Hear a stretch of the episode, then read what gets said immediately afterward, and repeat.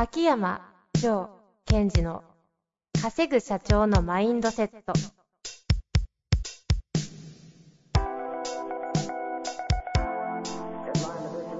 なぜ一流の経営者たちはぶつかる壁を次々と越えられるのか。そこに隠されたマインドの正体。ポッドキャスト「稼ぐ社長のマインドセット」は上場企業から中小企業まで。エグゼクティブコーチングトレーナーとして人材開発を行ってきた秋山城賢治が経営や人生で役立つマインドの本質について分かりやすく解説します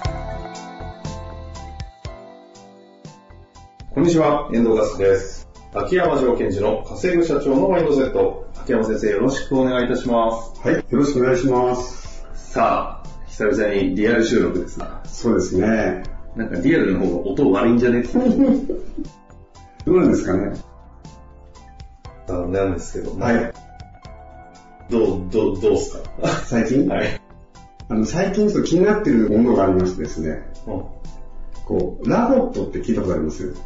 ああ、はいはいはい。はい。なんか、はい。あれですね、可愛いやつですね。そうそう、なんかこう、ジャンル、ペット型ロボットみたいなニュアンスで言われることが多いんですけども、あれが最近ね、すごい気になってるんですよ。ここに来てですか？そうそうそう、ここに来て。はいはいはい。あの、自分のクライアントさんが、こう、お母様のために買ったんですって。マジ？うん。買ったんですか？そうそう。え？で、そこから、あ、どんな感じですかって聞いたら、こうでこうでって、本当もうすごい可愛くて、つって、あの、お母さん以外の家族もみんな話しかけたりハマってるんですって聞いて、そうなんだ。うん。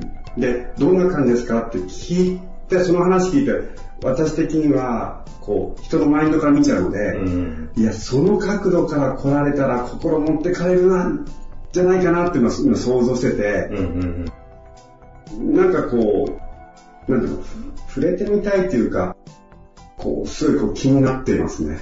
あ、ラブロボットの略だったんですね。うんうんうん。すごいですね。なんかどっちかというと、なんか資金調達がむちゃくちゃ早早かったし、激しかったんで、そっちでイメージしてましたけど、はいはい確かにマインド目線で見たことなかったですね。いや、多分私まだ触れてないんですけども、その重さとかね、はいはい。で、こう膝の上に置くとみんなこう無意識でずっとなってるんなですよ。でるっていうか、そうそう。うんあと目が可愛くて、下からね、そう眺めてプリプリ動くんで、って聞くんですよ。はい間違って蹴飛ばしちゃうと、ごめんねって言いたくない感じですよ。大丈夫みたいな。言ってた言ってた。で、その時例えば下から見上げるって聞いた時に、うわー、それは持っていかれるなと思ったんですよ。うんうんその、上下関係を作るわけですよね。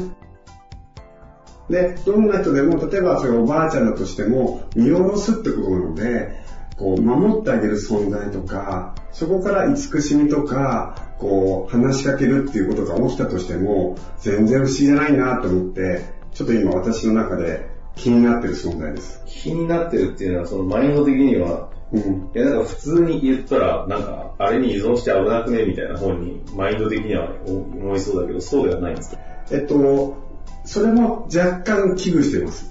でもそれは結局、それを使う人たちの家族のアウトカムがどこにあるかによって、私は影響しちゃうと思うんですね。うん。例えば、ちょっと、これ言ってもいいのかわかんないけども、家族が、えっ、と、ご両親がちょっとね、寂しそうで、めんどくさいからこれ使っとけよみたいな形だと、やっぱりそれも伝わっちゃうので、うんうん。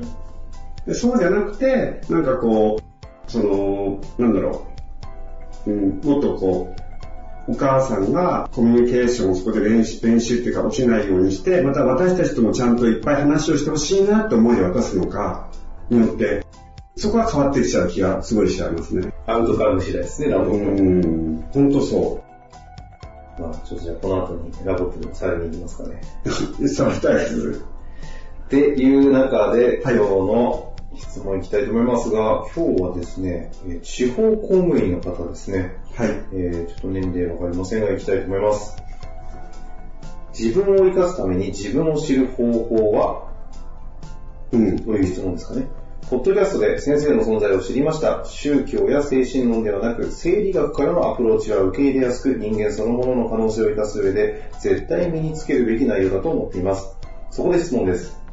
自分の可能性を解放するために、まず自分という人間を十分理解する必要があるのは分かりました。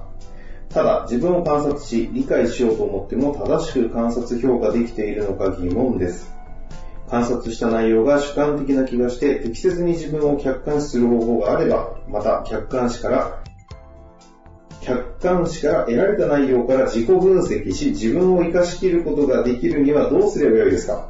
人間の持つ機能を使いながら、うっかりちゃっかり観察評価するにはどうしたらよいのでしょうか？ということですね。うん。質問いくつかありましたけれど、まあ、どこからいきますかね。えっと、まず、その、自分を客観視しした方がいいと。要するに、俯瞰してみましょうと。ただし、俯瞰してみたとしても、それって主観な気がするので、うんうん。これ本当に客観視する方法はどうやったらいいでしょうかということがまず大きいと思うんですね。なるほど。で、これって、あの、ずいぶん昔にも似たような質問があったような気もするんですけども、うん多分この方のおっしゃってることは本当なんですね。俯瞰したところで、やっぱり主観が入ると。でも同時にですよ、例えば他人の方が自分のことをこう客観的に捉えてるじゃないですか。はいはい。それもその人の主観ですよね。だからあくまでも私たちは主観という枠組みからは絶対逃れることはできない。うんうん。ただ、その主観的な自分のものの見方も、えっと、客観視したとしても主観が入っちゃう。でもそれをどこまで削るかなっていうことはチャレンジするに価値はあると思うんですね。うんうんうん。で、えっと、まあ、何が言いたいかと、どこまで行くところで主観な部分もあるけども、その自分を見るときのその物差しとして客観的なものを入れていくといいですよと。で、例えば私が、これ、えっと、いくつか方法があって、一つはトレーニングでかなり強化できます。うんうん。ただ、ちょっとそのトレーニングを今ここで説明するの難しいので、簡単なやり方をちょっとお話ししたいと思います。それは人のプログラムを理解して、そのプログラムに沿って自分のことを俯瞰してみるんですね。ほ例えば、よく私言うじゃないですか。えっと、相手に対する怒りというのは何から人は作られていますかって話を結構ポッドキャストでしますよね。遠藤さん覚えてます？相手に対する怒りは何からできてるか？そうそう。自分の自中分の中の不安とかって話そうそうそう。そうらしいです。自分の中の不安。つまり不安がなかったら相手に対して怒らないじゃないですか。で、その視点を持って自分の怒りというのを見ることによって、これ客観的に見ることができるんですね。うん。ですから、えー例えば、えっと、これ、私はいつもね、自分のことを客観的に見るときは、紙に書いてくださいって言ってるんです。で、紙に持ってきて、例えば自分が誰かに対して怒ったと。で、その時にいつものように事実を書く。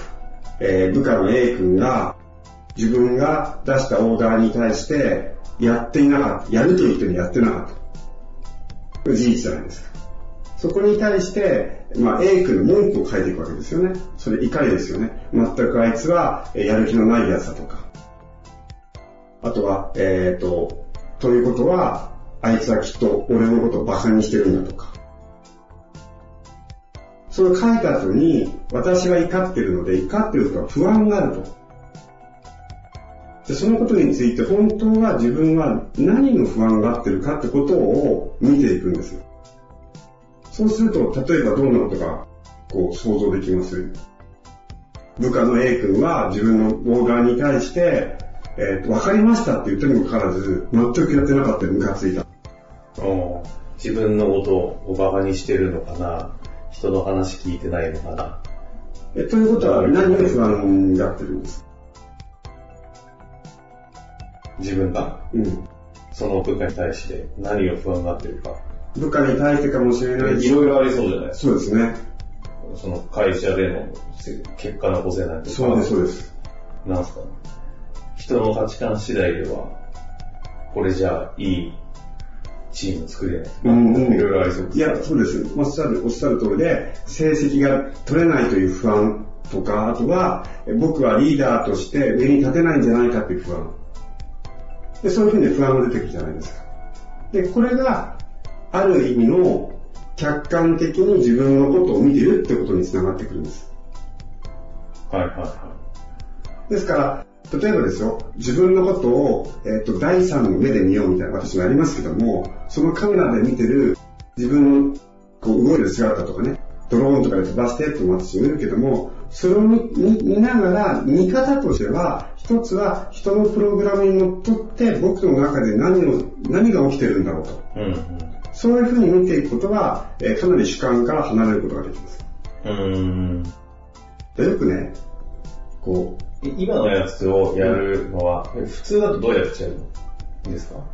普通、今のやつが、この方が聞きたい、主観的に、じゃ、主観、客観的に自分を客観視する方法でしたっけ？う、んうんうん。普通の人は俯瞰から見ると、例えば自分が部下を怒ってると。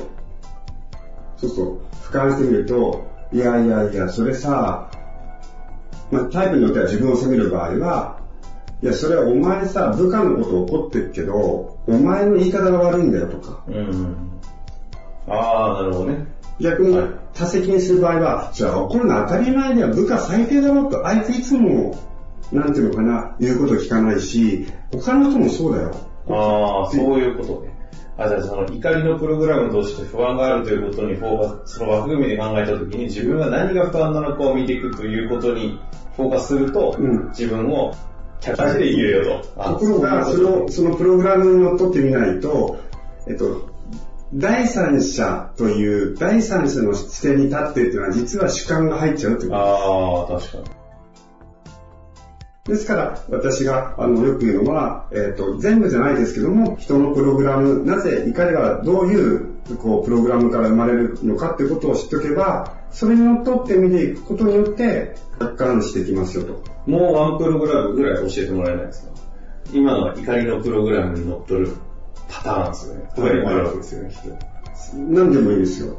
例えば感情的なものとか、何で大体みんな、えっとみんなって言うと変ですけど。嫉妬とか嫉妬のメカニズムパターンだとどうなる見る見方としては、嫉妬のメカニズムはどうですかっていう、嫉妬のやり方は分かればいいわけですよね。そうそうそう。1番目、1、相手の素晴らしいところに気づく。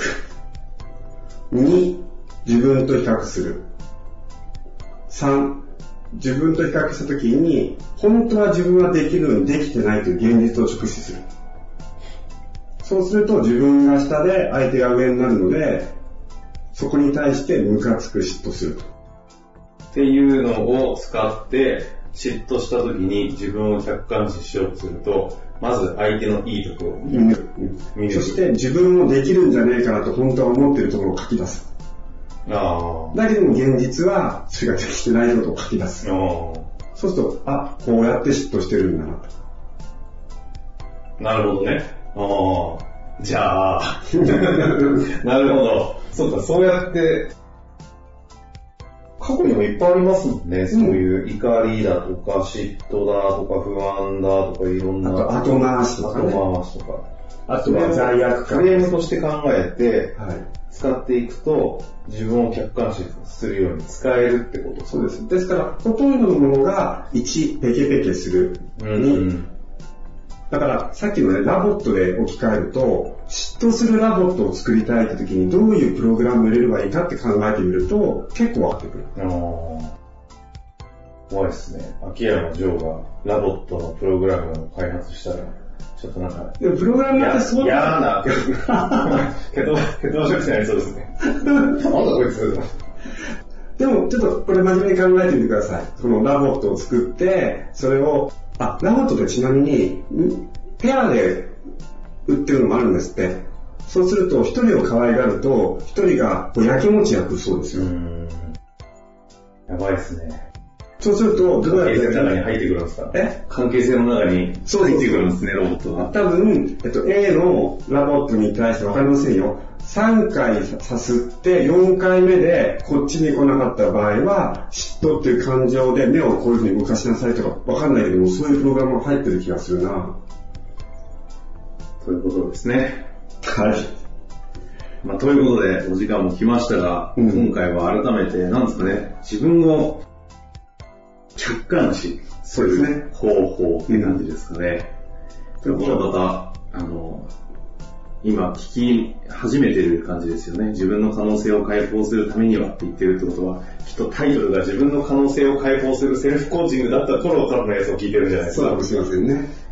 いや、いいですね。もう300回以上言ってますし、過去のやつも聞いてぜひ聞いていただけたら嬉しいですね。はい。まあ、ということで、最近あの、公式 LINE とポッドキャストをうまく併用して、ご質問いただける方が大変増えておりますので、公式 LINE の方もチェックしていただいて、ぜひぜひそちらの方からご質問いただけたらと思います。ということで、秋山先生、ありがとうございました。はい、ありがとうございました。本日の番組はいかがでしたか？番組では秋山城賢治への質問を受け付けております。ウェブ検索で秋山城と入力し、検索結果に出てくるオフィシャルウェブサイトにアクセス。その中のポッドキャストのバナーから質問フォームにご入力ください。また、オフィシャルウェブサイトでは無料メルマガも配信中です。ぜひ遊びに来てくださいね。